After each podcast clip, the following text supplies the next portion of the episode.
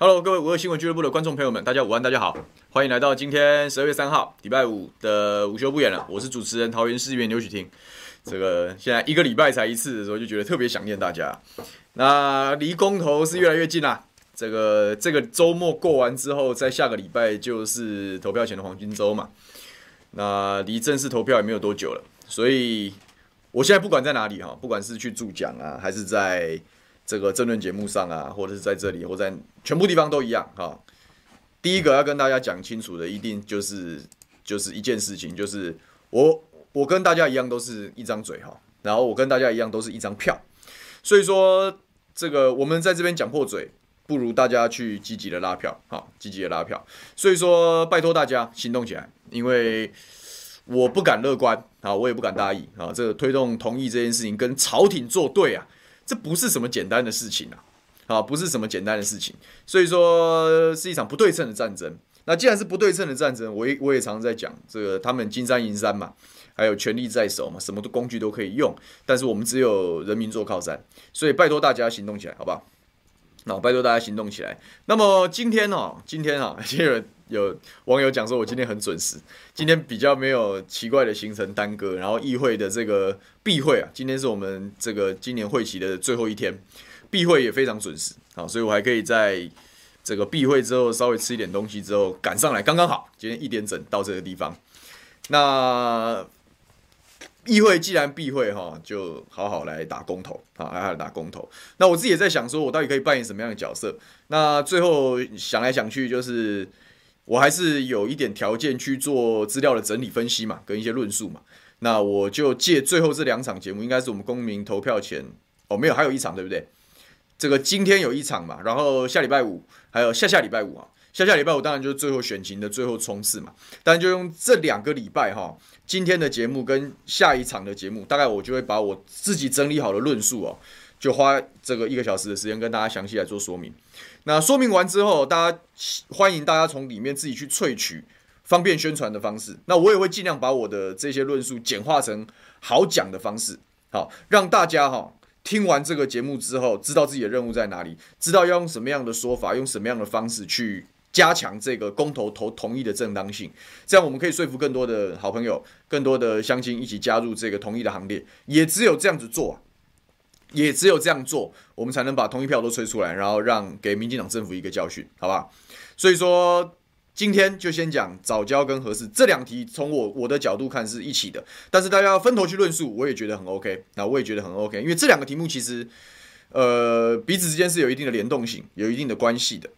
那就我今天把论述讲一讲。那我今天嘛，我我我之前有试着在这个平台上放过我的咨询影片，回响是不错的。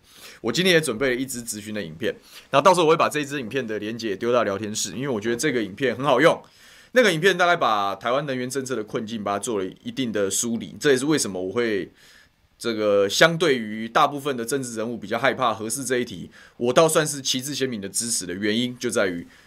呃，很少人去研究到底台湾的能源政策的破口跟缺点在哪里。但一旦你知道之后，还认真说起来，真是没有核能不行啊！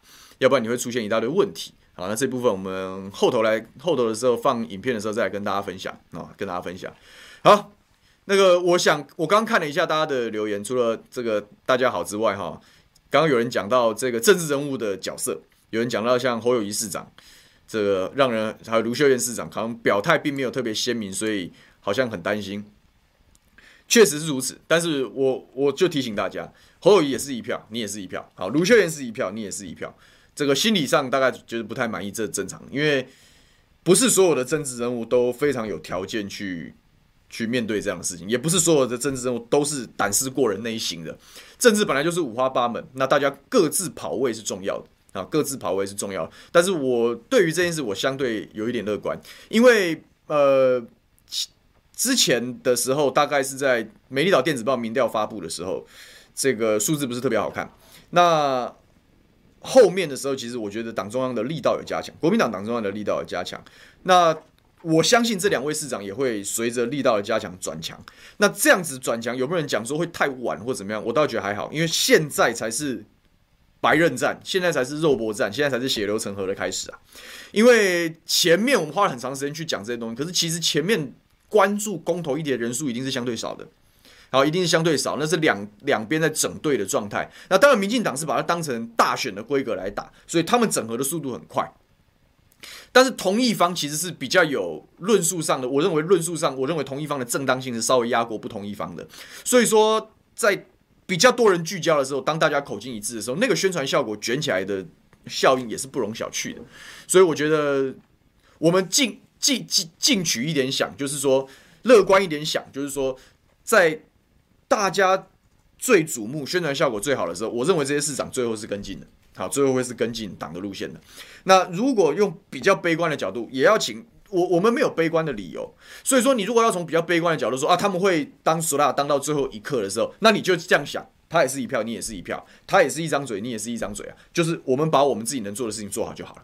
这个我们经历过很多次这种不好打的选战嘛，比如说罢免案或者是怎么样，我们不也都是这样子的调子吗？我们期待那些位高权重的人来添柴加火。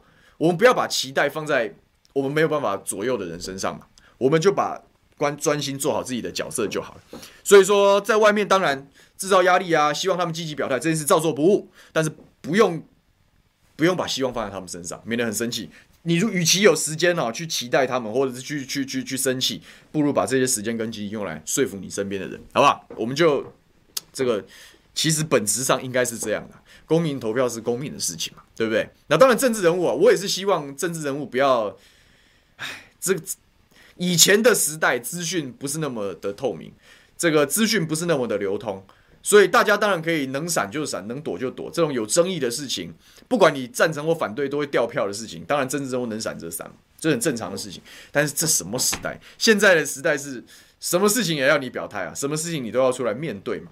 那其实就是这样子啊，我觉得没有什么好怕的，这也是为什么我我自己是算蛮旗帜鲜明的，哪怕我是无党籍啊，我我现在讲四个同意，他们就说啊国民党，我是开玩笑，你先听听我的论述啊，看看我的论述比较厉害，还是国民党的论述比较厉害好了，对不对？我有我的理由啦，好，但是我觉得政治人物应该是你把你的理由讲出来，把你的立场讲出来，这样就好了，你至少要给你的支持者或者是。关注你的人一些一点交代嘛，对不对？我觉得我觉得是这样，所以像之前凯强讲也好，或者是世修也好，就是说你如果对于很敏感题目，就核四这种很难讲的题目，你要保持开放，或者是不表态，或者是甚至反对，其实都你只要把理由讲清楚，大家也都都可以接受嘛，那都可以。但至少你要有一套完整的说法，那至少接受一下其他的不同的意见嘛。那搞不好你会被说服也说不定嘛，对不对？所以。应该是要勇于面对了，但是我我我自己很清楚了，我自己是在这个在这个领域里面工作的人，我很清楚，就是说越是传统的，然后这个可能辈分比我们稍长一些的人，他们成长跟经历政治训练的那样子的一个时代，基本上是，呃，比较没有那么比较不是那么那么风起云涌，比较不是每天都要血流成河的那个时代，所以说你要他适应现代的节奏，其实是有困难，但也正是因为这样啊，就是。这个会不会成为驱动台湾政治改变的另外一股力量？我觉得是有可能。当这人民已经逐渐觉醒，就是我们需要对于每件事情清楚论述、积极表态的政治人物，这样的风气崛起的时候，那相对在过去活在过去那个时代之中，就该被淘汰就要让他去淘汰啊，就是这样。对，有网友讲说，当然他们的表态会影大大的影响票数，不只是一票。然后说，我说，我觉得不是这样啊，我觉得不是这样。我我要强调的重点在于说，你去期待一个你，你又没办法控制他，你怎么控制他，对不对？你去期待一个这样的人，然后表态，然后花一大堆的时间去去去试着去去做这件事情，不如把时间空出来做你能做的事啊。我们本来就是弱势这边嘛，本来就以小博大，本来就小虾米战大鲸鱼，你怕什么？那但是这一群政治人物，如果到了最后啊，到了最后啊，如果真的是悲观的剧本嘛。左闪右躲，不愿意表态。我讲了，那是因为他们过去所受的政治训练没有办法活在这个血流成河的时代，那就淘汰他们。这我也没什么好客气，我也没什么好，没有什么好好讲的。我们手上就是一票，大家手上都是一票，所以他们如果不符合你的期待，就算了吧。但是以后他还有求于你的时候，你也不要，你也不要，不用鸟他嘛。这就是政治啊，这就是现代的政治啊。好，这个今天的重点还是要把论述出清啊，所以我。好好的跟大家讲一讲，为什么我是投四个同意。啊，总是要好好的讲一讲。之前我们都是站在客观分析的角度去分析公投的战况，去分析辩论会的成败等等，那个是站在旁观者的角度。但是我们自己到底是什么态度？我用这个节目的时间哦，跟大家交代。四个公投里面，其实我啦，我作为桃园人啊，我作为桃园人，我最在乎的其实早教了。凭良心讲，早教，因为早教这一题啊，不是不只是所谓的七千六百年形成的宝贵生态系的问题。于我来说，不是这样的。于我来说，不只是这样；于桃园来说，不只是这样，不只是这样。支持早教啊？为什么要站站出来支持早教公投啊？好，四个理由。好，四个理由。我请我们小编把这个小标拉出来。四个理由，那我就跟大家一一来说分明啊。今天的我的讲法哈，如果你有机会跟大家讨论到，希望大家去投早教公投的时候，可以拿出来用。这四个理由都可以拿出来用，会比较有趣。因为我们在辩论会里面哈，听到有人早教，就是说啊，这是呃宝贵的生态资产啊，这个有保育类动物的，这些都对，这些都对。它的生态价值其实是已经被从它联署，甚至更早以前潘老师一路以来在抗争，在陈情，包含过去大潭的环评一路走过来，它的生态价值其实是大家都蛮清楚啊。那个有一个很宝贵的生态系，那里面有这个一级保育类动物，比如说红肉鸭脊鲨跟。这个柴山多杯孔珊瑚，这都讲过了，所以我今天要讲不一样的，但是多讲这些不一样的，才会再推动更多人去支持嘛。因为这个题目大家的不表态，跟大家的为难程度，其实是四个公投里面最高的，所以我花一点时间，花一点点时间去谈这样的事情。好，这个早教我就要谈一谈四大公投这个这个生态意义本身之外的一些其他的论点。第一啊，第一诚信问题啊，诚信问题啊，跟跟大家讲讲不一样的东西嘛。什么叫诚信问题？这个我的主张是这样子的，就是说，政治的背叛行为啊，违反诚信的行为不能被鼓励，啊，不能被鼓励，不应该，我们不应该在这个地方妥协。什么叫做政治诚信？当然就是郑文山市长的经典名言：保护早教，永不妥协。当然就是蔡英文总统的亲笔金上的亲笔御批啊，当然是所谓的早教永存。当然也像是詹顺贵副署长，我之前讲过他的故事，在环评的时候，这个当初是为了保护三接，然后辞官明志啊，不愿意参加这个政治环评，所以辞官，这个表达最深层的抗议。但是后来他跑过来站在反方又，又重新跪舔民进党，跪下来书诚，然后我也不知道他到底求什么，我也不知道他在搞什么东西。这些人的共同点是什么？他们都是叛徒啊，他们是政治上的叛徒啊。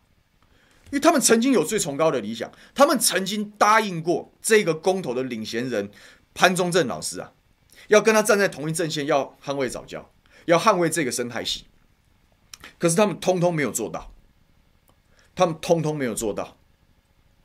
这个政府当初在野的时候，把这个东西讲得多么崇高，多么努力，但是执政之后换了位置就换了脑袋，完全变成，而且不是只是换了脑袋调整方向而已，是完全背叛。过去宣誓要全面保护，现在进场直接开发，这个是完全的背叛行为。请问这样子背叛的行为应该被鼓励吗？我们今天如果顺应民进党的号召，投下不同意保护早教，支持三阶，喜迎三阶，不同意保护早教，我们等于帮蔡英文的背叛行为，我们等于帮郑文灿的背叛行为，我们等于帮詹顺贵的背叛行为，我们等于帮他背书啊！我们作为公民啊，等于。等于跟政客讲，欢迎背叛，不用说话算话，没关系，因为我们会支持你背叛。只要你办很多座谈会，只要你你你这个声势浩大，只要你强力宣传，黑的也讲成白的，我也会支持你。请问这样对吗？我们先不管早教是不是什么几千年的生态系哦，这个是生态价值以外的事情哦。我们先不管台湾的能源，那是后面才讲的事情哦。请问这样子的行为应不应该被接受？政客说这个出尔反尔、背信忘义的行为，应不应该被接受？请大家好好思考。我刚刚的这道话术，你可以拿去跟你身边人讲。他可能本来在那边生态跟能源在那边一掰一掰，在那边犹豫啊。你补一枪，他就说好，这一次我站早教这一边。你你知道我今天要讲这个论述为什么要出新的意思吗？我要提供更多更新的理由，然后让这件事情的同意更有说服力啊，这是我能做的事情。然后我也希望大家可以把它。自用自己的语言呢、讲出类似的话，这个政客的背叛行为不能被接受。我们今天如果投了同意，我们等于就是在打脸政客嘛。就是告诉这一群家伙，你们当初怎么讲的，你们就给我怎么做，少在那边这个欺上瞒下。你今天如果站在不同意这边，你就是这，你就是双手一摊呐、你就是双膝一软跪下去说没关系，政客随便你吧，反正台湾人就是这样啊，只要你选举的时候花言巧语啊，我们就会把票投给你。然后你事后要背叛的时候，我们还会再把票投给你，表示欢迎你背叛人民啊！就这样子啊，你选择当哪一种公民啊？这样子，这第一个叫政治的诚信问题。这些年来有多少公民，多少我们身边的好朋友，选举的时候被灌输错误的期待，这些政治人物选举的时候花言巧语，哦，我会怎样怎样怎样，我我绝对哪一条线我绝对不会越过去，我我绝对会保护哪些东西，我绝对会做到哪些建设。结果当选之后，各种花式跳票，各种胡说八道，各种双标现行，各种时空环境不同，这种烂话术，各位你还要买单吗？各位你还要相信吗？如果你不相信，那为什么不用公投这样的机会打一打这些政客的脸呢？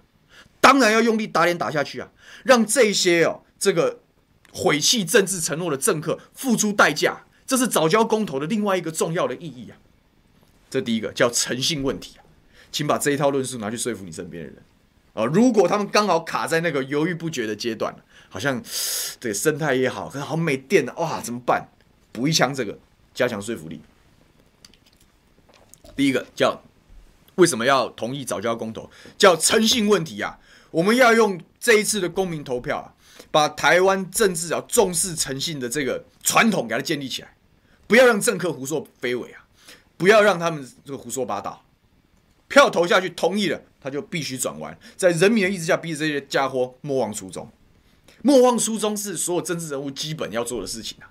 可是显然呐、啊，外面的力量不团结起来，人民没有监督政府的时候，莫忘初衷就是个屁呀、啊！没有人会主动跟你莫忘初衷的，一定要有人在旁边不停的敲打鞭策嘛。公民投票就是最好的机会啊！给这些政客一巴掌，叫他们莫忘初衷，他们才会乖乖听话。啊，所以藻礁公投第一个投同意的理由叫诚信。第二个理由叫做叫做这个政治环评啊，政治环评让整个三阶的工程啊正当性是有疑虑的。这个故事我曾经讲过，曾经讲过，在很久很久以前帮凯翔代班的时候讲过，在前几个礼拜我们在讨论这个公投的时候，我也有讲过。好，那今天我就再简单的讲一次，三阶的环评是一场政治的环评，是一场政治的环评，那是政治压力碾压环评结果。二零一八年的十月八号是三阶环评通过的那一天。潘老师说，这是台湾史上啊最黑暗的一场环评大会。确实啊，就像我刚刚讲的，当初环保署的副署长詹顺贵辞职明志啊，大多数这个民间的学者专家，就站在保护藻礁这个立场的这些学者专家退席抗议啊，留下极少部分书城的专家跟。全部的官派代表，然后用一个表决碾压的方式，在关起门来自己闭门讨论之后，用一个表决通过的方式直接硬闯，然后让三阶的工程可以开始进行。那这个背后为什么会有这么强大的政治力介入呢？是因为当初赖清德在行政院讲，在备询的时候讲说，如果我们可以建三阶，三阶的环评我们要让它过，这个就是公然下指导棋嘛。不，理论上你应该尊重环评大会，尊重这些专家的结果。但是你公然下指导棋啊！你行政院长啊，大官啊，下指导棋啊！我为了要保护这个新北市苏贞昌的选情呐，把三阶牺牲，把桃园牺牲掉，让三阶过，这样我们深澳我们就可以不见。所以这从头到尾就是政治啊，跟什么环保专业有关系吗？跟生态专业有关系吗？没有关系啊，没有关系啊。那就是一场政治力介入的结果啊！我要跟大家讲的是，过去啊，很多时候三阶的时候有一个争点，对不对？就是哦，以前是两百多公顷的，啊，哦，现在变成外推回避方案，不是讲花言巧语吗？各位啊，各位啊，十月八号那一天的环评的版本是二十三公顷的版本，是已经缩进来的版本啊。可是，在赖清德下指导棋之前呐，所有的环团呐，那些环团呐，包含最近背叛的什么地球公民这些这些家伙啊。就算你民进党送进来已经是二十三公顷的退让的版本，当初这些环团包含詹顺贵在内啊，依然是反对的。我管你送什么版本进来，当初这些团团也好，这个环保署副署长也好，这些人的立场立场就是很单纯，就是保护早教，就是没有打算要跟你妥协。所以，就算你是二十三公顷的小版本，这跟两百多公顷早就早就环环评就已经枪毙掉的版本，一点关系都没有。哪怕是二十三公顷的版本，当初环评的时候都是反反对反对反对，缓议缓议缓议，所以这个案子一直吊在那个地方，一直拖在那个地方。什么时候加速了？赖清德下令啊，三阶换声号的时候加速了。那请问这还是一场正常的环评吗？它不是一场正常的环评嘛？它是一场政治力高度介入的环评嘛？那是政治指导这些环评委员嘛，指导这些官派代表嘛。所以这一场环评会的结论呢、啊，潘老师讲的没有错啊，它是史上最黑暗的一场环评啊。为什么？因为这场环评不只代表开发凌驾于环保，同时代表政治凌驾于公民的参审讨论。我们为什么要有环评机制？是要让民间的声音啊，让在地的声音啊，让不同的声音啊，去阻却这种政府的大开发主义嘛。所以它是一个公民参审的过程啊，可是显然公民的参审啊，大家的努力啊，不如赖清德院长的一句话，现在是赖副总统的一句话，那就是那就是那就是政治凌驾于公民参审啊，就是政治凌驾于公民参与啊，政治凌驾于讨论啊，要开发凌驾于环保啊，这样子基础上的环评会是有问题的，它的正当性是有问题的。对，你可以讲说法律上它没问题，为什么大家现在那么讨厌法律系治国？一天到晚讲法律，你在干什么呢？多少事情是合法但不合情理的？多少事情是以合法为名、啊，碾压过关的，伤害人民的？有多少这样的事情啊？如果全部都讲法律，那要政治人物干什么呢？我们找 AI 来就要找机器人来，就按照法条办事就好了。当然不是这样，公众事务怎么可以只有法律呢？那这场环评会就是标准的案例啊！对，法律上它好像是合法的，可是内容上呢？内容上它就是开发凌驾环保，内容上它就是政治凌驾公民参与的参与的过程，所以它是一场不公不义的环评啊！它是一场正当性有问题的环评啊！这这一样是对于这种治理品质的信任投票。各位好朋友，如果今天呐、啊，你你你站在支持方。站在支持把三阶迁离方，你等于就是公民救济嘛，你等于坚持公民参与、公民参审这样的事情嘛。我们不能让这些政治人物胡作非为嘛，不能让他们用政治凌驾这些事情嘛。所以你必须站出来投票。我们投同一票的意义在于这里啊，不只是生态，也不只是政治诚信啊，还有希望台湾的治理品质能够重视公民的意见，还有这样子一层的意义啊。今天你如果投不同意，你等于就帮赖清德这种三阶换声号的行为背书啊。你等于就帮这种政府强渡关山的行为，公然下指导及，影响环评委员意志的行为背书啊！你今天如果投不同意，你就是帮这群人背书啊！你就是鼓励这一群人以后继续胡作非为啊！反正只要合法，所有事情都没关系，就得你敢硬闯过去就好。你就是鼓励这种硬闯过去、碾压式的政治文化。今天牺牲掉了，可能只是早教吧，可能是这个生态系吧。明天牺牲掉，难道不会是别的程序吗？难道不会到总有一天牺牲到你自己的权益吗？会是这样子的。我们如果鼓励这种政治风气啊，鼓励这种这种这种坏习惯，那以后所有的审查机制、公民参与机制，就等于是屁嘛。我实在不是很理解这些曾经站在街头上支持太阳花学运的人，为什么现在可以去投什么不同意啊？当初大家可以站在站出来，就是希望政治要改变嘛，希望政治容纳更多民间的声音呢、啊。不要让政客为所欲为啊！结果现在这些政客为所欲为的时候，你们为什么不讲话呢？你们为什么不说话呢？就是这样子啊，就是这样。所以投同意就等于是打脸这些胡作非为的政客，投不同意，你等于帮他们背书嘛。那投帮背书之后，那以后就交给这些人，就往独裁的方向去就好了。你以后也不要讲说什么其他的店长不环评，以后该在你家旁边，你也就吞了吧，因为你能改变什么？你没有办法改变什么。你自己在公民投票的时候，把自己的权利放弃掉，把改变台湾政治风气的机会放弃掉的时候，以后欺负你的时候，你就闭嘴吧，没有人会帮你讲话的。你今天不帮早教讲话，以后这坏事到你头上的时候，没有人会帮你讲话，因为这套机制等于没有用了，对吧？对不对？所以这一场不公不义的环评，我们要用公民投票的方式否决这一场，否决这场不正当的环评啊！所以当然要投同意千里，这是早教公投你必须要投同意的第二个理由。第三个理由，第三个理由，我回到我算了，我看一下，我看一下大家的回应好了。我看一下大家的回应好了，免得因为第三个理由跟第四个理由是比较一比较像的。第一个理由跟第二个理由其实比较像的。第一个理由跟第二个理由其实是政治方面跟治理品质方面的理由。那第三个理由跟第四个理由就是除了生态价值以外的环境理由了，好不好？所以先看一下大家，大家还好。今天看，今天好像大家习惯我迟到，所以好像大家就比较晚进来，但没有关系，一样帮我们分享出去，好，帮我们分享出去。这个叶志仁讲核四不启用，以后大家会受讲电费之苦，这个我下半场我会讲啊，下半场我会讲。这个林志辉吗？说藻礁跟核四结合才能解套，否则一边一面说甲甲烷有害环境，一一面又说接收站改道，其实相对矛盾。这也是这是我我的理由，我也是觉得这两题要一起讲啊，待会就会知道为什么啊，待会就知道为什么。看看这个阿亚梦，这个说。反正我听到全部正反方的说法之后，我还是要投四个同意，科学胜利跟政党没关系，非常好。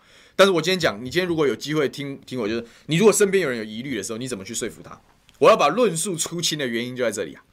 万一我们身边的人呐、啊，今天的好好朋友在听的时候，身边的人有疑虑或什么，看看我的我我我提我整理出来的理由跟论述啊，能不能帮到一点忙？如果有的话，那就很好啊。我们搞不好就多拉了好几票啊，多拉好几票。仁帅正好说护早教的理由是否定能源。民进党能源政策不合理，非常好，我也很喜欢这个理由啊，我也很喜欢这个理由。确实，我认为这两题啊，今天我们讲早教跟合适的论述，其实这两题就是对民进党能源政策的不信任投票了，就这两题啊，就是这样子啊，因为这两题其实都跟能源政策有关啊。洪麒麟说，比较好笑的是，民进党说发展伴随破坏，但他们都忘了当初宜兰反六轻、反美浓水库、拜尔案、国光石化案、苗栗土地开发案，十五议题都是民进党跟着环团一起抗议的。对，这是照妖镜嘛，所以我讲嘛，你这一次的投票也有政治诚信的成分在里面，因为当他们在野的时候，他们就抗争，然后你会因为他们抗争，他们跟人民在野，你感动，所以你给他们执政的机会。可是他们执政之后呢，就反反过头来破坏环境啊，就反过头来背叛他们当初的承诺啊。那为什么我们要投票帮这种政府背书啊？当然要他投，他投不同意，我们就要投同意啊。当然就是想办法要打这些无良政客的脸嘛，就是这样子啊，就是这样啊。弘毅老师说：“昨天土条屌打这个不断跳针的苗博呀，听说是把题目都卸给他了，他还脑袋还往这个柱子上撞，我也是够佩服他了。那无所谓，因为我觉得论述差不多了。好，现在已经是这最后两个礼拜啊，已经是白热化的两个礼拜了。好，所以说服身边的人，好，这个拉票、催票入柜是大家的任务。好，大家的任务。这个但我是今天忘记时间了，大家午安，没问题。晚来可以看。”回头，因为到时候听论述的时候，可以一口气把它听完了，可能一口气听完。然后这个 S Y 位讲说赞成是希望重启合适，很好。反正我们要今天啊，不管你是赞成跟反对，我希望你理由都要很清楚，好不好？好，我往下讲第三个理由，为什么要支持早教公投的第三个理由，叫环境，叫环境。我要跟大家仔细的讲一讲观音的故事啊，观音的故事，这个我之前在政论节目上大概有带过。这个有一个数据啊，这个数据我到时候也会整理出来，我可能会做成图发我脸书粉砖上，或者是丢给一些以后有机会论述到的人。呃，我们所有的大的污染源呐，好，大的污染源，比如说工厂，比如说炼油厂啊，比如说发电厂等等，这种比较大的会制造空污的这种这种空污怪兽啊，基本上在环保法规里面都有规范他们的的的义务，也就是说，你必须要去申报这个固定污染源。因为他们就是工厂不会跑嘛，所以他们叫固定污染源。那么固定污染会排哪些东西？其实是要设算、要申报、要处理的。那相对于固定污染源，就是所谓的移动污染源，可能是这个汽机车啊等等，或者是这个施工扬尘啊这些东西。但是固定污染源的通报，其实在政府里面都是有做记录的。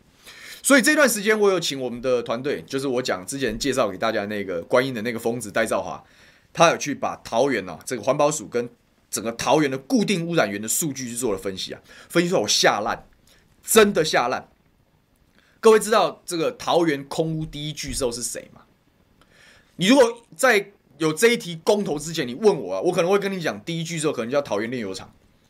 桃园炼炼油厂在龟山嘛，然后非常大大，然后很多支烟囱，你知道，每天在那边炼油，然后做这个这个每天冒烟。我们我直观我就认为它是这个空污第一巨兽。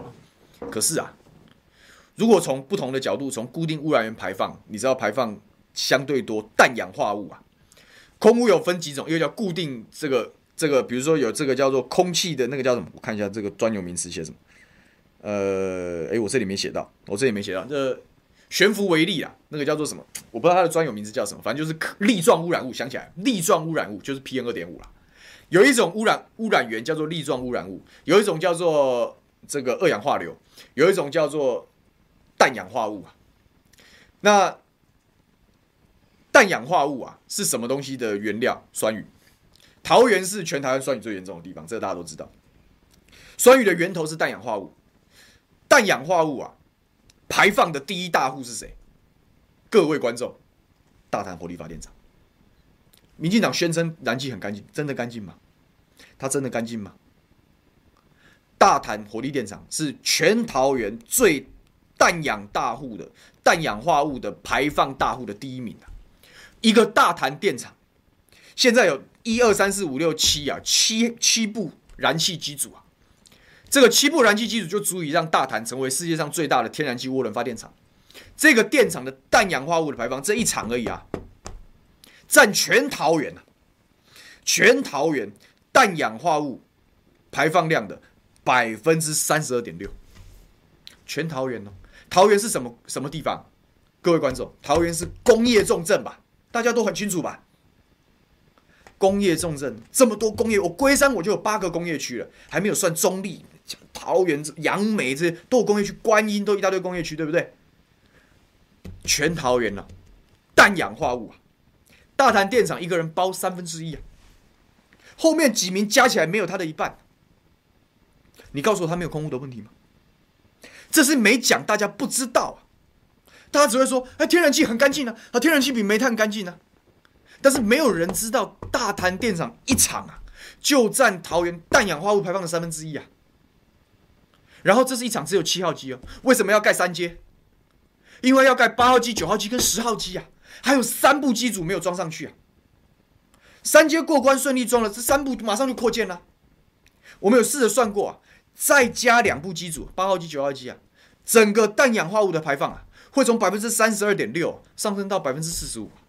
未来啊，这个世界最大天然气的电厂会贡献桃园一半的氮氧化物，有没有夸张？有没有恐怖？是不是？是不是有点？是不是够了？是不是有点太 over？是不是有点太 over？这样这样大家理解这个意思吗？不不是只有藻礁保护的，不是我们现在投票保护的，不是那一不只是那个七千六百年的生态系啊，不只是海岸的景观啊，我们现在在保护桃园的空气啊，保护桃园的空气品质啊，我们还不谈甲烷，不谈排碳排，我们光讲氮氧化物。吓死了吧！三十二点六，你你听过吗？一个电厂贡献全桃园空污三分之一啊，未来可能变到一半。然后是酸雨的原料，所以我讲了，这我接下来在助讲的时候，我会大量使用。空污留在观音呢、啊，酸雨送给中立啊，桃园的中立啊是全国酸雨第一名啊。为什么？终于找到原因了。除了工业区很多之外，你还有一个氮氧化物的排放大户嘛。整个南桃园的中立的平镇的杨梅的酸受酸雨之苦啊，就是因为这些东西累积而成的。那以现现况啊，现况就已经这么辛苦了，然后你还要扩建吗？你还要越来越多吗？这对桃园人公平吗？这不只是对我观音乡亲不公平，对我南桃园的乡亲都不公平啊。所以今天投票站出来投同意啊，不只是保护早教生态系啊，也是保护桃园的空气啊，不能再恶化吧。污染越来越来越少啊，怎么可以越来越多呢？排放应该越来越减呐，怎么可以越来越多呢？怎么可以越做越大呢？所以杀人空污啊，四修最近一直在讲杀人空污啊，他都讲台中中火啊，何时开起来，中火关一半。我是希望三阶赶快滚啊，大潭到此为止了。我没有要大家把它拆掉，已经很客气了。为了经济发展，我们多少得承担啊。但是承担不是软土生掘呢，不是越搞越多呢，不是越搞越爽呢。所以今天投票投同意，就是不要让他们再继续这样搞下去，不要再破窗破下去了。你今天投不同意，等于张开双手，再迎接三部机组，迎接更多的空污，迎接更多氮氧化物，迎接更多酸雨。干嘛？我们桃园人是笨蛋啊，所以投同意嘛。所以投同意嘛。我认真想起来，就很多人在听节目的时候就希望我也去辩论，应该去参加公投的辩论。但我在我自己是很保守以对。但你认真问我，这四这四个题目，我最想辩哪一题？我最想当早教公投的正方，但是我怕影响潘老师，因为你知道他这个人就是比较。他就是这个，就是他比较古怪一点，他就是走自己的路，他很害怕啊，因为反正因为我们那么旗帜鲜明的又支持核能，对不对？我们又跟国民党有一段孽缘，对不对？所以他很怕被贴标签，所以我也没有，我也不好跟他主动请缨上阵。但是我对这一题我一定是准备的，我一定是准备的。三十二趴的氮氧化物，你还要更多吗？对桃园乡亲公平吗？所以今天的观众朋友，如果你是桃园的乡亲，你无论如何都得投同意啊，因为我们是直接受害人，我们是直接受害人。那如果你不是桃园的乡亲，请请拯救桃园人，请拯救桃园，请拯救桃园的空气，请阻止桃园的酸雨，拜托大家，请用同样的话术跟你身边的人讲，用同样的理由跟你身边讲，讲大潭电厂现在就已经制造了桃园百分之三十三的氮氧化物，让桃园的酸雨非常严重，不可以更严重，这样，所以三接千里，请投同意，就这样。第三个理由，环境，那我。观音以前是什么？观音，观音呐、大大潭电厂以前所在的观音，观音乡啊，以前桃园县观音乡，观音乡以前是叫鱼米之乡啊。观音以前的稻米是全国第一名。以前的海岸是有防风林，因为种稻，海风太大，土地就不好，所以会种防风林。所以哇，一排一排的是防风林，非常漂亮。然后后面种稻，然后有的养鱼等等，叫鱼米之乡啊。真的，所以这么美的地方，后来。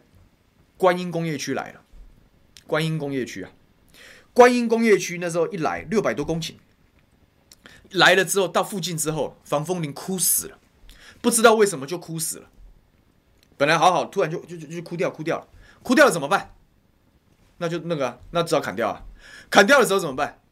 这个枯掉了，表示附近的土地已经受到污染，稻稻子也长不出来，有问题，所以后来又发生什么？叫鎘米污染在观音。那个是工业进驻啊，工业进驻，然后灭农的这这一桩惨事，那就是在过去三十年、五十年的的观音的观音人的血泪啊，观音人的血。我是我研究这一题，我是包含观音的发展脉络，我也做了功课。所以防风林后来就被砍掉了，农业也没了，工业区就一直来了。这个就是我讲的破窗效应，这就是软土生绝啊。一开始只说啊，我稍微做个工业区应该没差，防风林死的工业区就越做越大了。开始发现这个地方已经不再是鱼米之乡，可以灭农之后，就乱来了，盗采砂石就来了，把一块好好的青山绿水挖成大峡谷啊，东刨一块西刨一块，挖到乱七八糟，烂到没办法复育啊，砂石挖走啊，拿去盖房子去了，砂石挖走回填垃圾，就干这种无良事在哪里？就在观音呢、啊，这都是观音发展以前的痛苦啊。后来这块观音大峡谷的地方现在在哪里？你知道吗？就是现在的大潭电厂。反正已经被挖的乱乱七八糟了嘛，破坏的差不多了，也没办法复育啦，那干脆盖个电厂好了。各位乡，各位好朋友，各位观众，这就是破窗效应呐、啊。一旦破坏的东西进去一点点，它就无限延伸。后来这些工业区逐步进驻啊，就这个这个鎘米鎘鎘污染啊，从这个鱼米之乡变成鎘米灾区啊。然后以前的这个观音溪啊，大窟溪啊。这个变成七彩溪啊，变成阴阳海啊，偷排废水，这就是我观音乡亲过去一段时间承受的痛苦啊，真的痛苦，真的痛苦啊。然后除了观音工业区，桃科就来了，环科就来了，大潭电厂就来了，大潭电厂扩建就来了。各位大概没有听仔细讲，没有很仔细听这段东西。各位知道观音呐、啊，这海边呐、啊，本来大潭藻礁的这一块区域啊。是炼油厂迁厂的预定地啊，要把桃园炼油厂直接搬过来，跟国光石化并无二致啊。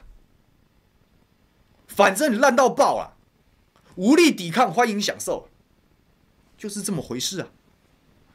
所以我今天守护早教投同意要把三接迁离，不只是三接的问题啊，不只是三接的问题啊，不只是早教生态系的问题啊，你是要为观音这种。失控的大开发主义啊，失控的大工业主义要踩刹车啊！所以刚刚有像我们的油桐花，好朋友刚才讲说，草塔附近空气不太好，然后这观音附近空气异味很多，异味当然多啊。我是去拍过，那时候为了做能源政策的研究，我是去空拍拍过大潭电厂的。你知道我们从那个六十一啊，那个滨海开过去啊，我如果大家有时间跑，我就不信你敢把窗子打开了，无时无刻都在臭，工业区太多了嘛。结果这些现在民进党当家的人，哎，观音支持观音是桃园的深绿的板块，你知道吗？六十几趴的乡亲投票给民进党，这个这个比例啊，放在高雄都可以名列前茅，你知道吗？就这个全台湾前几绿的区，它可以排上前二十名了。这样子的一个区域啊，这样子的一个区域啊，被他们这样搞，被他们这样欺负啊，我是生气啊，我是生气啊。所以为了观音的环境啊，就我们好歹帮他踩刹车吧。哦，还有观音还有什么？观音还有焚化炉。反正因为你没力抵抗，反正你就是每次只会看颜色投票，就把所有烂东西都往你家放，就是这样。那发点回馈金叫你闭嘴嘛？为什么那个大潭里长在那边可以在那边靠背说我们很欢迎啊？回馈金拿多少嘛？就是这样啊。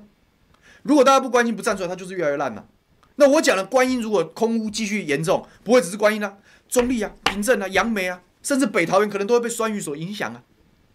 要听到这个，拜托桃园人的悲歌啊！今天跟大家讲观音人的悲歌跟桃园人的悲歌啊，是不是我们要这个拜托大家，这个早教公投的早教公投投投同意好不好？帮我们拉出来，把我们从这个恐怖的恶性循环中拉出来。好，拜托啊！最后。这个空屋跟发电，最后一个最后一个理由也跟桃园比较有关了啊。早教失守啊，我们桃园呢会再往火力发电城迈进一大步。如果谈到火力发电占比，就像我们最近这个世修在辩论的时候常常去谈，就是中火他是台中人，他当然讲他家乡的事情。那我是桃园人，我就讲桃园家乡的事情。我们会谈火力发电，我们会想到中火，我们会想到兴达，可是大家都没有讲。火力电厂，桃园一大堆啊！观音大潭电厂，我刚讲了，世界上最大。然后未来三阶的过关了，供气会越来越方便。芦竹旁边海边再往北一点，就是芦竹的海湖长生火力发电厂，一样燃气电厂。顺着中油炼炼油厂的这个这个路径一路往上，就会在我龟山的国光发电厂，这燃气电厂。哎，我当初一八年在选举的时候，我们是反对国光电厂扩建，后来好不容易用吃奶力量被我们挡下来了。我真的很怕三接了，他气很多之后，哎，那不然我们重新开始扩建啊！我超怕这件事啊！你真的以为这件事情不会发生吗？当初他们都说不会、不会、不会，但是最后呢？如果你没有从源头把它堵掉，它就是进来，它就是软土深掘，它就是破窗效应啊！它就是破窗效应啊！所以，然后之前你知道，在这个桃桃园跟新竹的交界，它理论上在新竹，但它就是在龙潭的边上，那一家叫新桃电厂。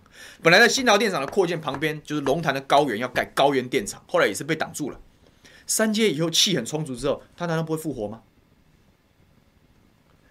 除了这些燃气电厂之外，我归山的华雅工业园区里面就有一座华雅气电共生，名义上它是气电共生厂，它实际上是燃煤发电厂。它是燃煤发电厂，在大原也有大原气电共生，也是燃煤。然后除了这些以外，锅炉可以发电的，这个永丰鱼、一方、正隆，然后炼油厂。这些是气电共生的锅炉啊，他们虽然不一定卖给台电啊，但他们也是发电啊，也是锅炉燃烧啊，也是制造空污啊。这些诸此种种啊，这个华亚、南亚、大元、永丰于一方、炼油厂、正隆这七座气电共生，跟这个大潭电厂、国光电厂、海湖电厂这十个啊，恰恰就是我们桃园这个固定污染源排名的前十位。所以你真的觉得？空屋跟电厂没有关系吗？超级有关系的，好不好？超级有关系的。然后刚刚朋友提，还有林口火力发电厂，对，林口火力发电厂就在芦竹旁边了。所以事实上，我桃园除了里面一大堆火力发电的机组之外，我外面南有新桃，北有林口啊，我整个桃园就被火力发电团团围住啊。讲到发电，我们桃园人不欠台湾的。我们虽然用电用得多，因为我们是工业大城，可我们发电发更多。然后你今天又要再扩建，又要再扩建，又要再扩建，通通找桃园人麻烦，这样公平吗？这样对桃园人公平吗？所以保护早教也是保护桃园的环境。我作为桃园的民意代表，我作为一个桃园人，我拜托大家，我拜托大家，三接这一题一定要投同意，千里三接千里一定要投同意，因为这不只是保护早教生态系，它还是保护桃园的环境，它是保护桃园的空气品质，保护桃园不要再受酸雨所苦。这些都是那些决心侧翼不会告诉你的真相。他们只会说没有破坏早教，没有破坏很多，稍微破坏，搞不好还更好。只会讲这种屁话。空气呢？酸雨呢？你为什么只字未提啊？就烂。所以拜托，就这样了。好，我们还要留点，我们还要留时间讲核四，还要讲能源。好，这个回应一下大家，我就要进下半下半段。今天可能会稍微超时，因为我要把论述出清。论述出清是不现实的，好不好？不限时间，不是不现实，非常非常务实啊，但是不限时间。Lucy 廖讲说，小时候的观音海边很美，很淳朴善良，充满人情味的一个客家庄。对啊，哎，是客家庄。我刚才在想哦，这个我们三客家预算就被讲的是客家公敌啊。那我们在努力保护客家环境的时候呢，我们又是什么呢？但是我们也不用跟这些不敢具名的俗辣侧翼计较了。是狗眼看人低，他们要当狗，我也没办法啊。这个 Mark 讲说，希望我请缨上阵开一场宣讲，最好是一场接一场，可以救早教。从今天是议会闭会啊，从今天开始，只要有人找我去助讲，我就一定会去。这个明天，明天下午在平镇，好，平镇这个苏翠玲议员就跟我一起被车衣攻击的倒霉鬼，这个在平镇他有办说明会，我会去助讲。那八号我也答应了平镇的吕玉玲委员，我也会去助讲。那这中间呢、啊，只要有人邀请我，就会去啊，我就会去。那为什么我要把论述整理好？你这样我去宣讲的时候，我才人言之有物嘛。那我自己在龟山，我也会办，好，我也会办演讲会。所以如果大家这个想要来见个面也不错，到时候再跟大家预告。呃，这个小编说他过敏，所以反三阶，不管是在观音还是台北馆，反定。这是为什么了？就是说，因为早教公投这一题只有讲三阶千里嘛。所以他们会去谈台北港之类的，但是像我是绝对反对，我觉得根本没必要，因为我是觉得就算是天然气发电也要有所节制。那你要，你除非是有哪些发电厂要以煤改气啊，所以你需要更多供气量，你就在就近去做去做接气站，这我合理。你我我心里在想的真的方案其实是，如果要把三阶搬到台北港，你就要让林口火力发电厂从煤改成气，你不能只说我要把三阶盖你台北港，然后什么利多都不给新北乡亲，他也会反对啊。那我今天讲说，我三阶如果移到台北港，搭配的是林口火力发电厂，从燃煤改燃气的时候，诶，这是利多啊，总体空污会下会下降啊，所以这个三阶的工程对新北市就是，当然大家不喜欢这种邻避设施，但是相对来讲，利多可能是大于利空的哦。但都大，你一个负责任的政府应该去想办法去找出这些方案，但他们都不会讲。啊，不管怎么样，这个拜托，这个我请请请大家救救桃园人，救救桃园人。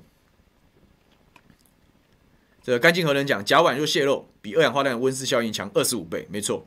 然后他也讲，氮氧化物在空中会变成 PM 二点五，对，所以它不只是酸雨的原料，它也是 PM 二点五的原料。那记得大潭电厂现在七部机组就已经制造了桃园三十三趴的氮氧化物，未来如果八号九号机三阶通通完工，会上升到百分之四十五，这样对桃园人不公平，拜托大家救救桃园人。Lucy 说，啊，是观音人啊，太感动了。帮我家乡啊，对，十二月六号我会跟秋豆的秋豆的这个游行团队，他们会进到观音，我会去陪他们走一段，啊，我会去陪他们走一段，会在观音的新坡附近会来宣讲。他说好多长辈住在观音，因为肺腺癌过世，对，这这就是这样，他就是这样。Cecilia 讲说中立酸雨地原来源头在大潭电厂，对，你要不讲不知道。那请我讲，我也是一张嘴哈，大家。这我们现在有两百六十二人在线上观看，大家是至少是我的两百六十一倍，对不对？请大家帮我把这个讯息，重要的讯息散出去，好，拜托。哎，这个拼劝真说，环保团体拿谁的钱办事呢？今天谁还想靠他们？我平常讲，我对台湾的很多环团是很失望。我相信他们的理想，但是我也不知道是久了跟民进党走太近，然后被渗透还是怎么样。但是就是。我我看到他们一个一个离开潘老师的身边，我是很心我是很心痛的。就你的你们的这种到到底去哪里了呢？你们的理想去哪里了？然后也有当然，他们可能说因为很害怕核电重启，可是时代要进步嘛。这是我待会讲核能的时候跟大家讲，为什么要为什么要执着于过去的神主牌呢？为什么不往前看呢？现在全世界的环保潮流是减碳。你为什么不站在世界潮流这一边？你为什么要站在你以前抱斩守缺的那一块？我觉得没有必要。然后为了捍卫心中那个反核的神主牌，然后把减碳这件事给忘了，把现在要做的事给忘了，把自己的这个最卑微、最弱小的同伴给抛弃了。我我我不太理解这样的逻辑，我真的不太理解这样的逻辑。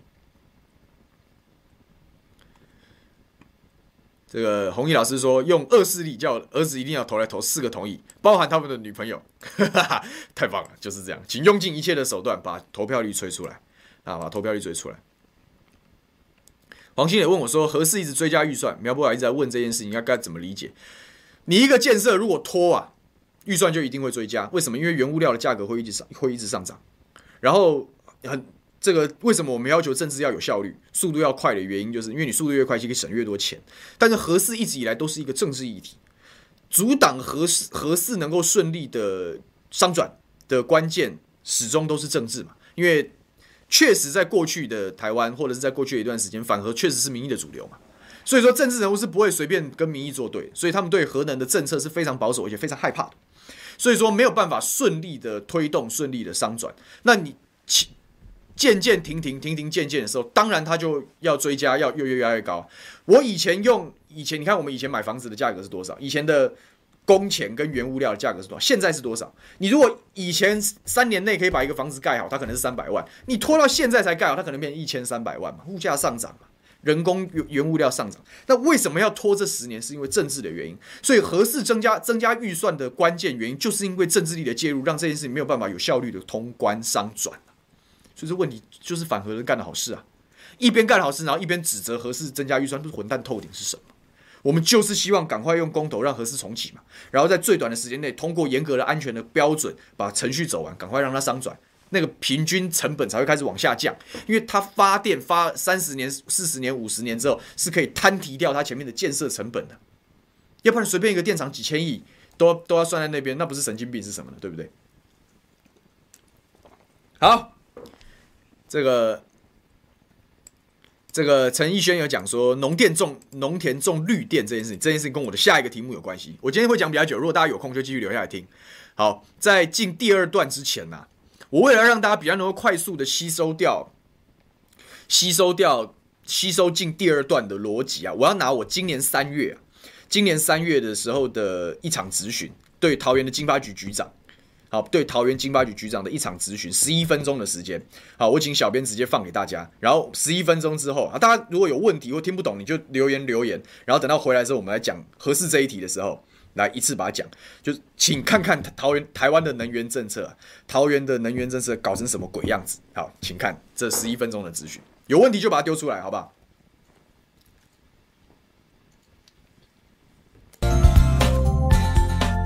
局长，你还记不记得我们最早本席刚当选的时候，我跟你第一次咨询的时候，我问的题目是什么？哎，这个绿能，绿能啊，对，绿能这个桃园绿能的执行现况嘛。对，那时候成绩单蛮蛮惨烈的，对不对？百分之三点九，你还记得这数字吗？哎，当时哈，我印象大概是当时是用一个县市平均的比例来回馈那个来回推桃园市该建制的，是啊的装置容量啦。但是目前中央是没有这样的分配，呃，因为每个县市的不是。每个县市哈，它的条件不一样。好，来，像桃园没有发展平面型的条件。好，很好啊。这地面型的有一些讯号跑出来了。我先请问你一件事情啊，我请问你啊，这个二零二五我们都说要飞核家园，然后我们的民进党政府一向都主张这个叫世界潮流啊。局长，飞核家园是世界潮流吗？哎，是台湾的共识。台湾的共识，你确定吗？忘记上次的公投了吗？来啊，这个控制室图来一下哈。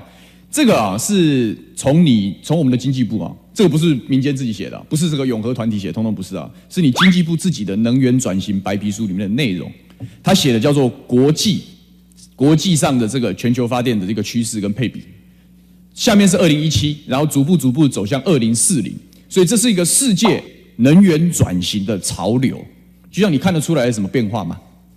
再生能源提高了，再生能源提高了，对不对？什么东西变少了？那个。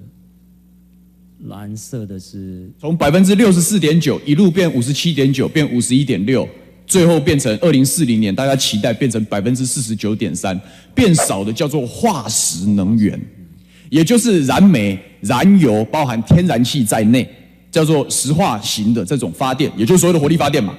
火力发电是要逐步减少的，这是全世界，这个是那个 IEA 嘛。世界能源能源署嘛，推推推展的这样子的一个路径嘛。所以说，国际的潮流叫做以绿减碳，这样我讲的没有错。以这个结果是的，当然嘛，这就是全世界公布，希望全世界一起来推行的能源转型的方向，叫做大幅扩张再生能源，减少对于化石燃料的依赖，这样才能减碳，减少温室效应的冲击，对不对？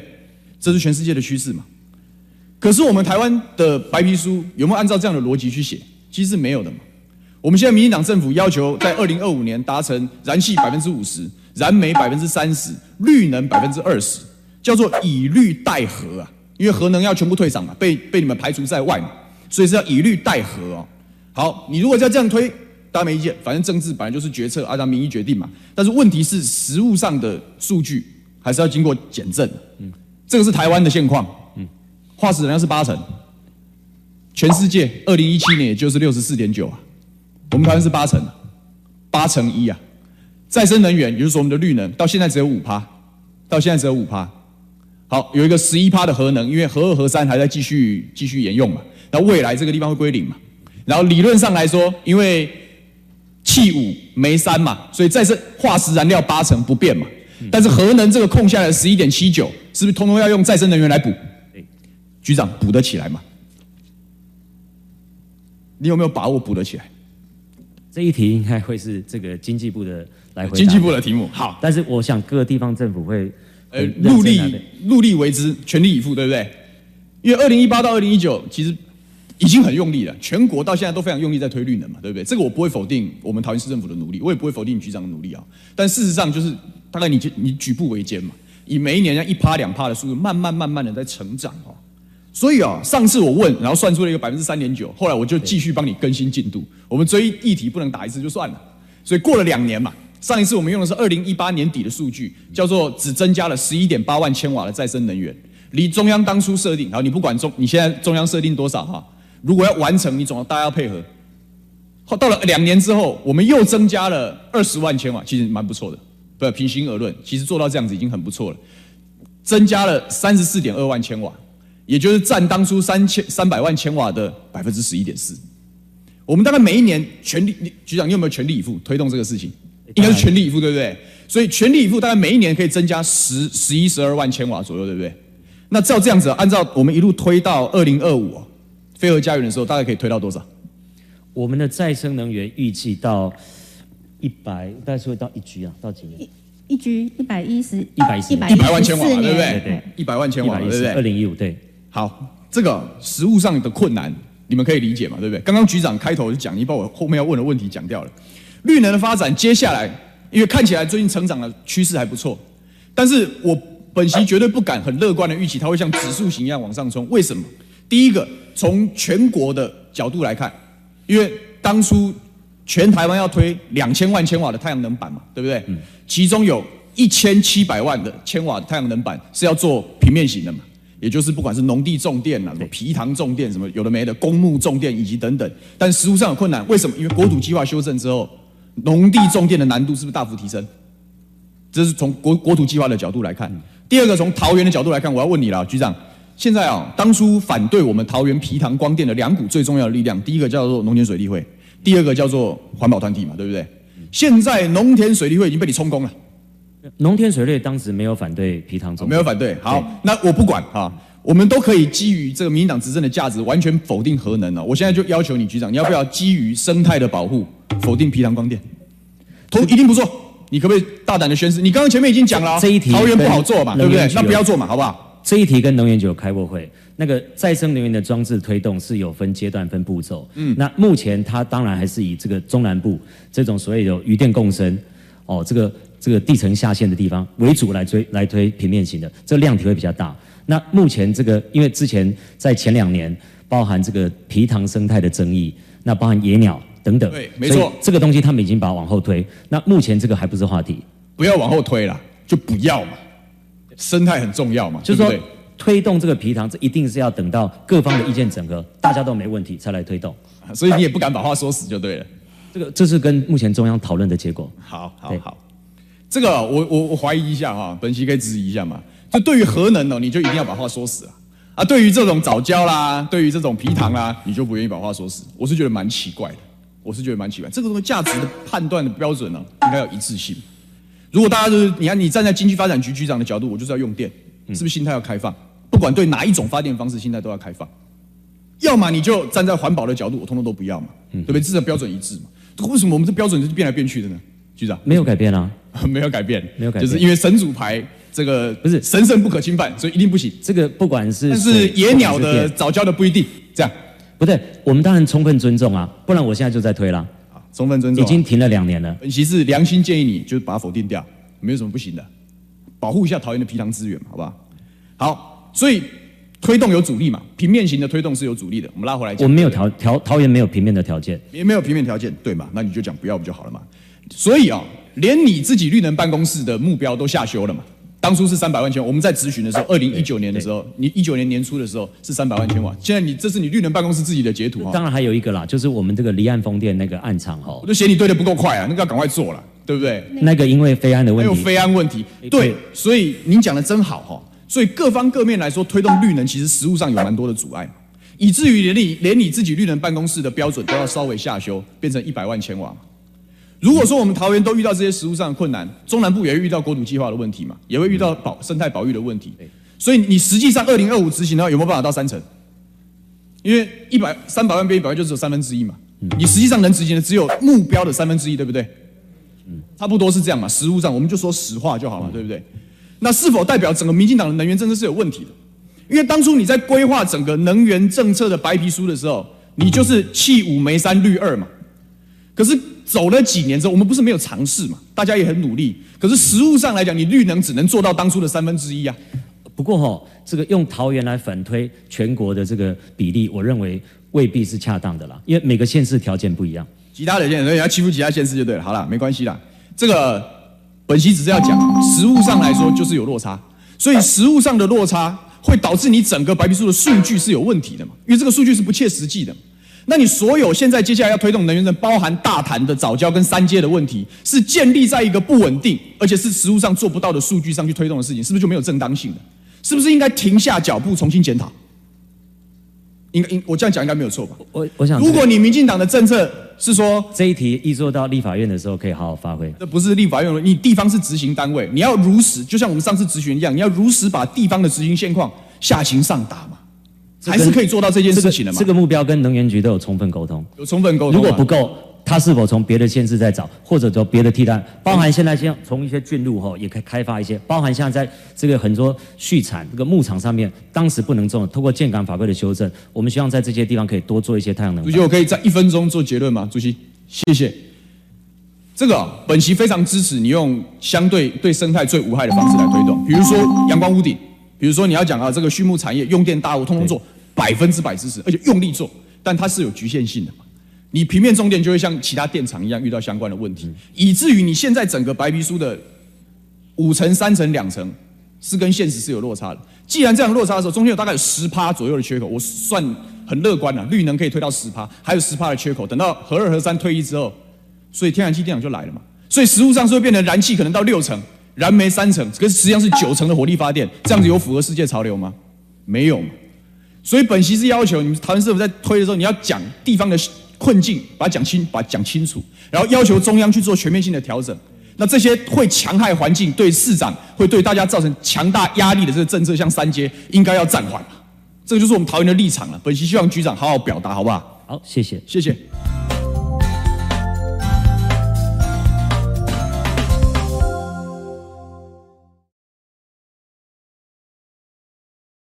回来，回来吗？好，这个，哎、谢谢大家，你知道吗？因为通常哦，通常这种咨询影片十几分钟，然后内容又那么深色，大概可以把它听完的人不多。然后我刚刚就一直在偷瞄，到底我们还剩多少人在看？然后还蛮多人在，还蛮多人把它看完的，就谢谢大家。其实我今天后面后半段去讲说，为什么我会支持重启核四这个公投题目，其实跟这场咨询的逻辑是完全一致的，就是说你必须去理解能源政策到底合不合理啊。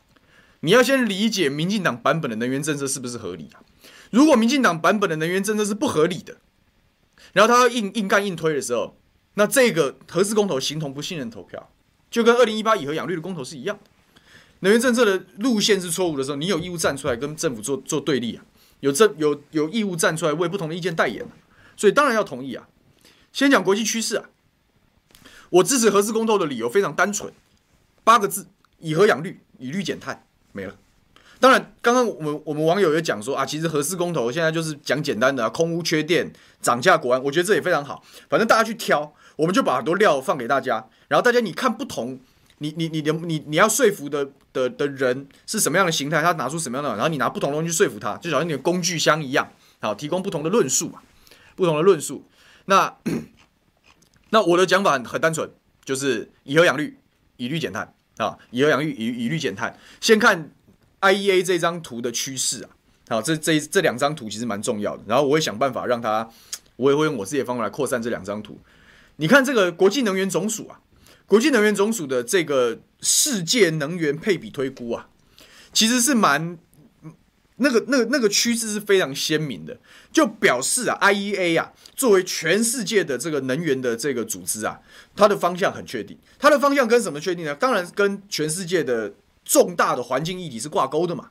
全世界重大环境议题前一阵才结束，COP26 就是在讲什么？就是减碳、减碳、减碳、减碳，避免全球暖化，避免气候变迁。那国际能源总署知不知道这件事情？知道。所以说，它的预估其实就反映了他希望推动的政策方向。他的他的预估，他的推动方向是什么？是从二零一七年这个版这个数字是二零一八年的报告，好，里面从二零一七年开始统计，二零一七年我们全世界的能源百分之六十四点九是使用化石能源，就是所谓的燃煤、燃气、燃油等等，就是所谓的火力发电，火力发电是六十四点九，他们希望在二零二五年呢、啊。二零二五是什么日子？是民进党要坚持非核的那个日子。他们在二零二五年希望把六十四点九的化石燃料降低到百分之五十七点九。多，那发电的缺口怎么办呢？尽量来发展绿能，希望风、风光、生质能可以到到达百分之十六。到了二零三五年，他希望化石燃料降到剩下一半，五十一点六趴。这个绿能再生能源可以扩张到百分之二十三点二。他讲的是全世界的格局，所以确实。台湾不一定做得到，但是全世界有没有办法做到这样的能源占比是有机会的，因为有些地方它确实就有非常强的风场，或者是有一年四季几乎不停歇的阳光，这是有可能的。那最终的目标就是到二零四零年，他希望在二零四零年的时候就让化石燃料啊，这样火力发电的占比啊低于一半。这个叫做世界能源总署的预估，这个叫做世界趋势啊，再生能源越来越多啊，化石能源越来越少啊。各位，你有看到它飞核吗？有所谓的飞核家园吗？大概是没有吧，大概是没有吧，大概是没有吧。那当然，像干净核能讲说，IE 还是非常迷信或者是相信再生能源，这是它的方向，这是它的方向。那我讲每个国家有不同的条件，但不管怎么样，不管怎么样，他没有讲说要非核家园吧？你看它核能的占比十趴、十趴、九趴、九趴，等于是不变，跟水力的占比一样，就是这样子啊。就是这样啊。那事实上，在这一份报告过后的几年，也就是最近几年，在这个世修他们都有找到一些功课，甚至是对核能都松口嘛，应该把核能也算在再生能源这个大家庭的一部分，因为它是所谓的洁净能源嘛，它的东西是可以被处理的嘛。相对于空污，相对于全球暖化，它是一个相对好的选项，所以它是可以被纳进再生能源这个阵营的嘛。从这样子的角度来看，就是再生能源要越来越多，化石燃料越来越少，这叫国际趋势啊。各位，这这张图表哪里来？你知道吗？这张图表是能源转型白皮书啊，是我们官方的资料，是民党政府的官方资料啊，是民党政府能源政策的指导期啊。这是要国际趋势啊。然后我们看看我们台湾现在的鬼样子，来换下一张图，好，换下一张图。记得是从六成到五成，五成到四成多，到低于一半哦。那我们台湾现在是怎样？同一个同一份白皮书里面的内容是什么？你小朋友帮我换吗？有换上去啊。同一份，现在我们是怎样？再生能源五趴了，然后核能越来越少。我们现在使用化石燃料的比例是多少？我们现在使用化石燃料的比例是多少？百分之八十一耶，百分之八十一耶，有没有夸张？人家现在全世界是百分之六十五以下，目标是要推到百分之五十以下，结果我们现在是百分之八十一啊。然后这些民进党的天才规划的能源政策是说，我们要以以绿代核啊。我们要发展再生能源，但是我们要把核能干掉。好，以绿代核，假使核能的十一趴啊全部算给你再生能源之后，好了，到了二零二五年，甚至到了更后面之后，你你化石燃料你要怎么样扣？你要怎么样减？没办法减啊，你还是八成多啊，你还是八成多啊。所以，相对于民进党的以绿代核这样子的一种不务实的一种做法，以核养绿，以绿减碳才是对的，是不是也比较符合 IEA 国际能源总署的能源模型推估？核能保持不变嘛？我们先不要讲说是不是要大量的使用、大量的商转，可能会有疑虑要沟通，可是不减少，然后用再生能源的增加去取代化石燃料，这个才是国际趋势啊！国际的趋势叫以绿减碳呐、啊。可是我们呢？我们背道而驰啊！我们背道而驰，哎，不要再被民党唬烂，说什么天然气天然气很干净，干净个鸟啊！天然气一样是化石燃料嘛，它虽然比煤好，但它还是化石燃燃燃料啊！干净有人问可不可以分享？可以分享，我会把它整理出来，我会拿去投书。好，这些图表，这个图表在 这个你打绿能政策白皮书，它有一本两百多页，里面有一大堆漏洞可以打，一大堆漏洞可以打，当然可以分享，那是政府的公开资料，这就是我们现在政府在在搞的事情啊。这是纯粹的发电量，再生能源只有五趴，然后核能十一趴。未来如果核四商转、核四重启的公投没有通过，核四重启的公投如果没有通过，那当然核四长就拜拜了嘛，没有了，对不对？核二、核三是要延役的哦，呃，不是要退役的，不是延役哦，要要干掉啊。那以后就没有核能了嘛，所以这十一趴被归零，这十一趴是不是形成电力缺口？就要进到我第二段了，啊。我为什么要给大家刚刚听个十一分钟很有点有点艰涩的质询呢？这十一趴你补得起来吗？你万一补不起来的时候怎么办？万一你的再生能源补不到十一趴的时候，现在是五趴，你如果要把核能全部补起来，在不增加化石燃料的情况下，你至少还要再搞出十一点七九趴的再生能源了。你万一没有补起来，请问这电力缺口你要上哪里找？而且现在的配比啊，我们还没有讲每一年台湾的用电在节节升高。现在不是讲台商回流吗？现在不是讲说要重新回来台湾设厂吗？请问他们要不要用电？请问全台湾的人用电的趋势是会往上还是往下？以后我们要不要发展电动车？通通要吧。那以后电是用越多还是越少？能源政策白皮书有跟我们讲，当然是越用越多，每年多两趴。你的缺口只会越来越大，压力只会越来越大。然后这一群人竟然跟我们讲说要非核家园，你不是神经病？你是什么？我为什么要给大家看那那那那个那个那个咨询呢？为什么要给大家看那那一段咨询？就是让大家看看真实执行的常态啊。他的能源政策白皮书就规划就写出说，我们以后太阳能板要做到两千万千瓦，全国风力发电、陆域加离岸风电要做到六百九十万千瓦，这样子发电量就会达到百分之二十，就会达到百分之二十。但是做得到吗？我刚刚就是在那一则咨询，我就举桃园的例子啊。桃园当初被分配到的是三百万千瓦，做着做着发现不行，我们最多只能做到一百万千瓦。现在只做了六十三六十三万多千瓦，只做了六十三万多，是最最新资讯呐。前三个礼拜前，郑文灿市长脸书有 po，我们只弄了六十几万千瓦而已。你要怎么变出三百万千瓦？为什么我在那一场质询里面，我要去提皮塘光电能不能种？我为什么要去提国土计划法？因为看起来这几年呐、啊，太阳能板的上升的速度很快，可是从现在开始，它会遇到瓶颈啊。它会遇到瓶颈，它为什么会遇到瓶颈？为什么太阳能板会遇到瓶颈？因为在大量种电的过程之中，大家终于发现这是一件灭农的行为啊！你疯狂种电啊，结果本来可以耕作的，可以养鱼的，通通拿去种电，因为种电赚的比较多啊，大家就休耕了，结果变相造成国家的什么农粮危机啊？哎，粮食是战略物资哦，你总不能你天然气要全部进口就已经国安危机了，你总不能连米饭这些东西都要进口吧？你总不能连食品都全部要进口吧？那你又得陷入多大的国安风险呢？所以一个国家怎么样都要留一部分的农业，除非你像新加坡那种奇怪的形态，但大抵来讲你要留的。可是你发现哦，我为了要做多太阳能啊，我为了要做多绿能，我给了一大堆的政策诱因，我给他们很多的钱赚，结果本来该种田的、该养鱼的，通通拿去种电去了。然后像桃园的皮塘这种有一部分景观文化资产的东西，也被拿去种电，所以大家开始反对了。以前大家很赞成、很支持，然后现在开始保留了、反对了，有问题的环境有影响了。开始出现阻力了，所以请问啊，太阳能的发电趋势会像指数型一样往上暴冲吗？还是会因为遇到瓶颈而逐渐趋缓？它的上升的速度会趋缓？我怎么分析都是趋缓。因为国土计划法现在修正之后，农委会马上转弯，说以后不能随便把农地做出来做太阳能板。当初这些环团也好，这些民进党的这些能源的官员在规划的时候，就是希望把农电通通拿去农地拿去种电。他们说反正以后农。也顺便解决农民问题呀、所以他希望都去种电，所以他觉得很多地方可以铺太阳能板，所以我们有机会弄到二十趴的绿能。可是这件事情被打脸了，农委会作为要保护农民的机关，他必须要踩刹车啊，他必须要收手啊。在桃园当初为什么估三百万千瓦？因为他认为皮糖都可以种啊，皮糖来种了三五块，大家就抗争了，结果皮糖种电这个案子是被翻掉的，议会也反对，大家都反对，所以刚刚这个那个经发局长在答询的时候就讲说，我们桃园没有做地面型的条件，那表示什么？表示实务上在推动绿能政策的时候，跟现实环境一结合，你发现你当初的目标定得太高，你做不到嘛？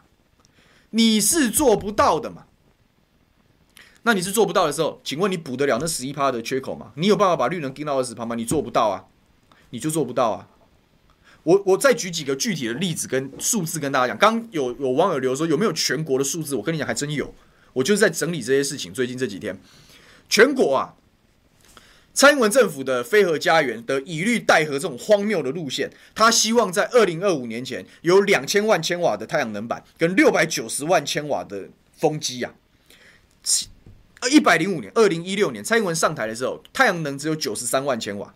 到了二零一八年了，是两百三十四万千千瓦。到今年的十月，二零二一年的十月啊，是六百八十九万千瓦。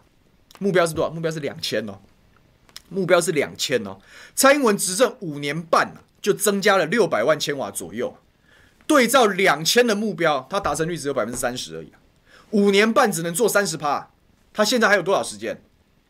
离二零二五剩不到四年，不是吗？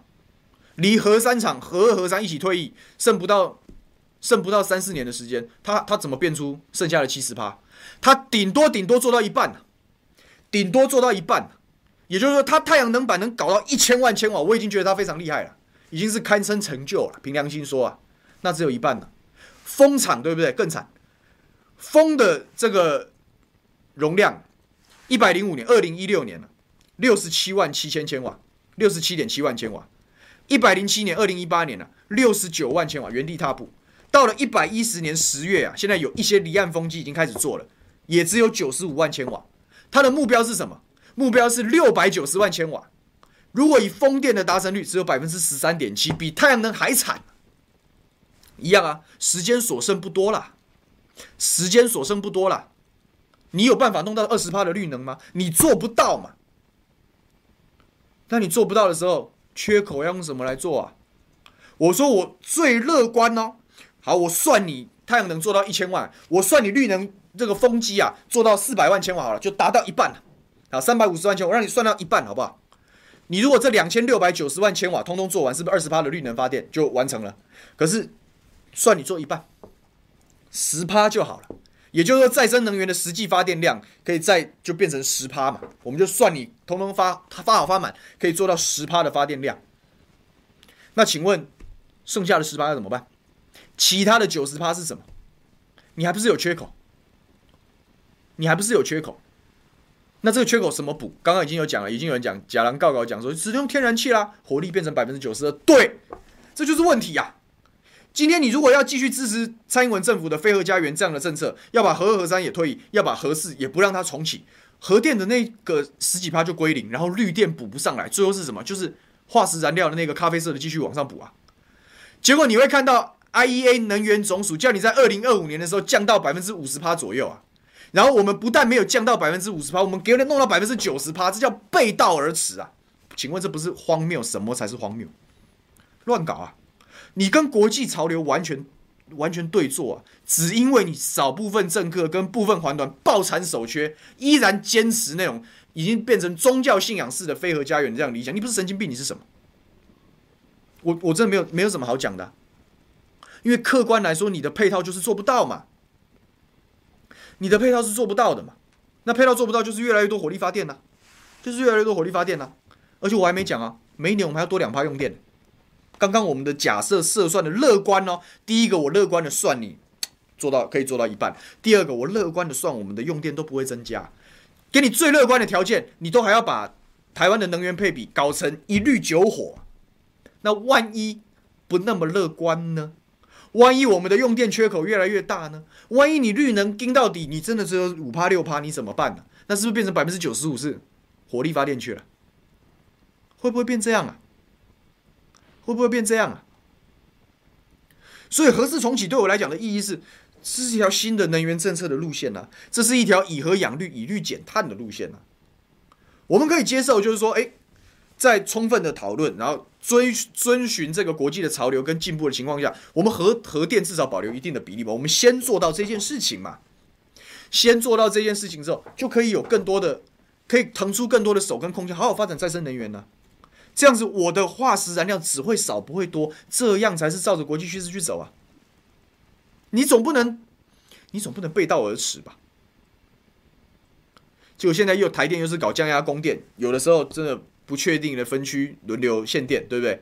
这一本一样，这个资料一样是来自于那个能源政策白皮书啊，那是二零一九年写的。然后他还很得意，他说因为去年一整年都没有跳电，就二零二零年、二零二一年马上被打脸了，就是这样啊，就是这样啊，就是这样啊，他们就是估的都乐观了，而且完全脱离现实啊。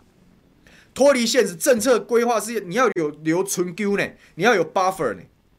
万一不如预期的时候，你的配套、你的、你的、你的 Plan B 是什么？你的节奏要怎么调整？你有没有好好的？你有没有更多的条件去调整这些东西？政府是需要很多工具的，所以我真很难理解，有一个政府竟然要把自己手工具箱里面很好用的工具叫核能发电，把它收起来，然后我不要用了，只为了迎合一部分那种意识形态导向的选民，你在干什么东西呀、所以。是，请大家支持以核养绿、以绿减碳这一条能源政策路线。重启之后，不表示马上就要商转嘛，你你还是要经过安检程序嘛，重新维护零件嘛，重新组成团队嘛，这还是要照做嘛。该去调查你就去调查，没有关系啊。但是已经盖好了那个一号机，三五年内可以用，已经很好了。你压力不就小了吗？调度能源的压力不就小了吗？我大潭藻礁压力不就没那么大了吗？我桃园就不用变成火力发电城了，不是吗？你二号机还没盖好，所以你有建造流程，你慢慢在做嘛，没有关系嘛。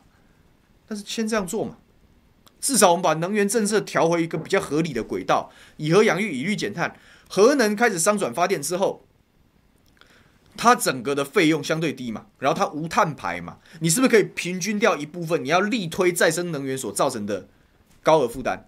哎，我们为了要推动，你是付是试出了非常多的利多呢，是给非常相对高额的趸售趸购价格呢。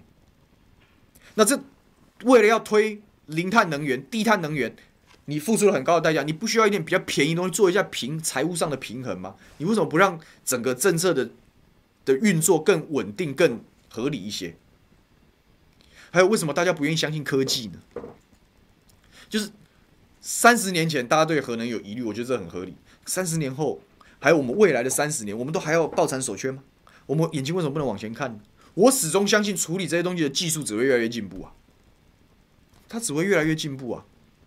现在世界各地有是都在做核融合嘛，都已经连这样子的实验都已经开始做了，技术是会进步的。以前我们认为没有办法处理的事情，到了某一个阶段，或许可以处理啊。我讲的核废料，核废料其实。他讲的所谓，不管你名义上叫干储厂、中继厂还是最终厂，本质是什么？刨坑把它埋了，就是这样。而我们的垃圾是怎么处理的？烧掉或掩埋，不就是这样吗？不就是这样吗？他就是就这样做啊。核核能的还比垃圾场干净呢。我们有多少垃圾掩埋场？那那个臭啊！然后它还会有的时候，因为那垃圾乱七八糟的味道，还会有时候会烧烧起来。还会有这些问题啊！桃园之前那个我们虎头山以前就是个乐色山啊，以前下面是环保公园，以前就是掩埋场啊，然后现在还在慢慢在复育中啊，不也要面对，不也要处理吗？对不对？所以那乐色你可以买，核废料不能，核废料还还要装桶封装排得整整齐齐，它有一个完整的室内空间，它等于是一个非常高级的掩埋场，但本质上它就是掩埋嘛，那这叫不能处理吗？如果你的意思说放在那里它就是不能处理，那。掩埋场的垃圾也是不能处理了。那我们是不是全部人都要现在以后还要垃圾配额，对不对？每个人一天制造垃圾不能超过几公斤，否则要怎么处理？你也没有嘛，你该处理你就处理，该烧掉的就烧掉，该掩埋的就掩埋，不就是同样的逻辑吗？你核废料也是啊，它只是换一个方式的掩埋嘛，所以这不叫不能处理啊。那你这样讲说这些掩埋场是邻避设施啊，发回馈金啊，该回馈的回馈啊，电价减免的减免啊。哎，这我我跟你讲，真正住在电厂周边的人，为什么都不竟然反对电厂的原因，是因为回馈超丰沛的，好不好？什么学费啦、营养午餐啦、设施啊，什么那都李明桃园的焚化炉旁边的游泳池，李明是免费使用的，这些都是平衡政策的政策手段，可以做的。我们不能每次讨论核能的时候，你只看它的风险，然后不看它的这个平衡的方式嘛，然后。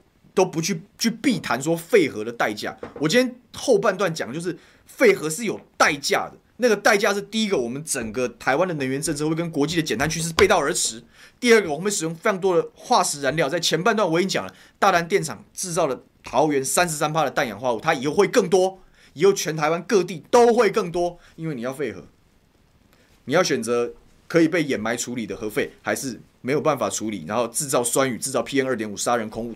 就就是这样子啊，回过头来也是这样子啊，回过头来也是这样子啊，就就是就是这样子啊，所以没有那么可怕。我认为应该要给核四一个机会，让他重新回到起风的轨道上，让他去做，让他去做，对不对？对，他只讲说，如果两个要选一个，我选核废储存厂，就是这样子啊，因为他其实没有没有你想象中的那么可怕，然后。你还可以跟他要求很多很多回馈啊！事实上，政策本来就是这样，要不然谁愿意邻避设施放你家旁边啊？你会希望焚化炉放你家旁边吗？你会希望污水处理厂放在你家旁边吗？你会希望工业区在你家旁边吗？不会嘛！但是到最后会达成一个平衡嘛？你只要处理就好，它不会不能处理啊！合适的问题是它不是不能处理啊，而是政府不愿意处理。那政府不愿意处理的时候，他还给你一条错误的道路，而且我们现在正在这条错误的道路上疯狂前进，这是不对的。所以不论如何，这一题大家站出一样站出来都同意，因为以核养绿、以绿减碳才是正途。我们投的同意票是同意这样子的路线，核四商转就代表这样的路线必须落地，代表政府必须要重视这样的事情。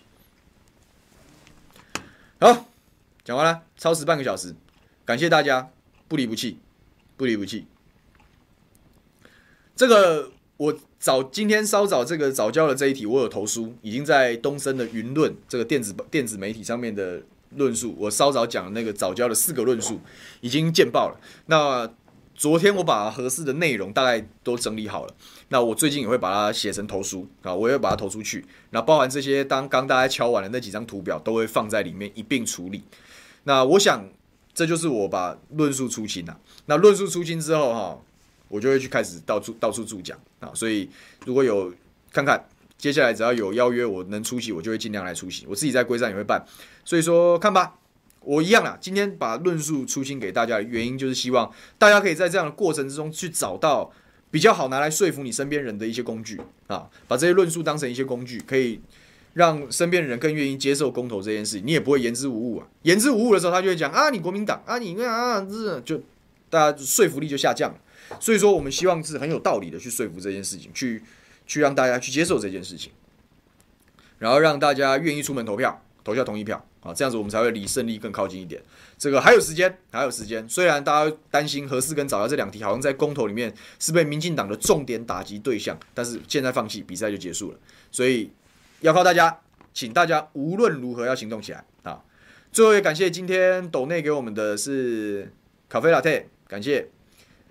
然后还有牛爸，牛爸的斗内，牛爸，还有稍早还有谁啊？我我记得还有啊，陈宏玉，对，感谢你们的斗内，感谢你们的斗内，拜托了。除了斗内之外，哈，这个要跟身边人拉票，拉票，四个都同意，四个都同意。那如果他问说理由的话，你可以欢迎他来看午休不演了，对不对？我可以提供非常多的非常多的理由，大家赶快行动起来。现在已经不是支持小牛的问题，也不是支持五二新闻俱乐部的问题，是每个人都要。行动起来，说服身边的人，拉他们去投同意票，拜托拜托。这个今天特别，身为桃园人更加拜托，同意三接千里，那同意核四重启，救救桃园人的肺，拜托啦。好，我是牛煦庭，这个希望这一场公投的胜战，我们能够这个我们能够好好打脸政府，站在对的这一边，也祝福大家有一个美好的周末。我们下礼拜五啊，下礼拜五可能聊聊莱猪吧，聊聊莱猪跟公投榜大选，我一样把论述出清。那。大家一起加油，务必行动起来！好啦，这个祝福大家美好周末，这下礼拜再见，拜拜。